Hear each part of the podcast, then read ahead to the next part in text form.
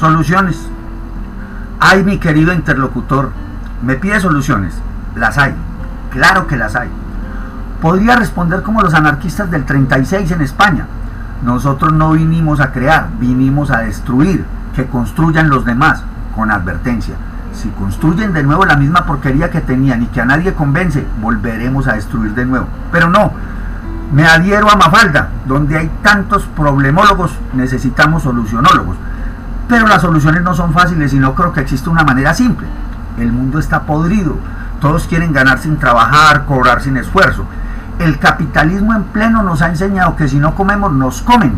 La ley de la selva en pleno, matar o morir. Cada negocio demanda que en el camino hacia la ejecución quede dinero en cada mano involucrada. Así es como una máquina de electroerosión de 70 millones de pesos, caso del SENA de 1990, se convirtiera en una electroerosionadora vieja en los puertos y de 150 millones de pesos. Eso convierte un puente, una construcción, una venta de garaje en una pelea por obtener la mayor ganancia.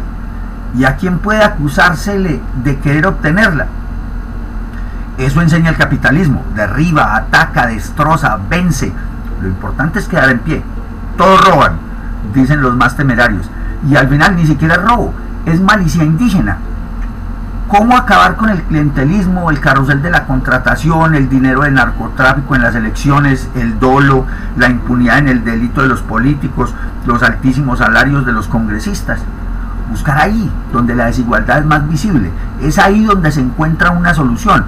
Pero muchos estarán de acuerdo con Narcosis. Hay que destruir para volver a construir. Hay más soluciones. Irnos a un país donde por lo menos nos traten como extranjeros siendo extranjeros aguantarnos cada golpe que nos da el sistema por el cual hemos hecho elección. Aclaro que en mi vida he tenido el descaro de acercarme a una urna. Jamás he patrocinado la vagabundería ni el enriquecimiento ilícito. Yo le propongo que hagamos un nuevo país donde realmente se cumpla una constitución con casa y educación, salud.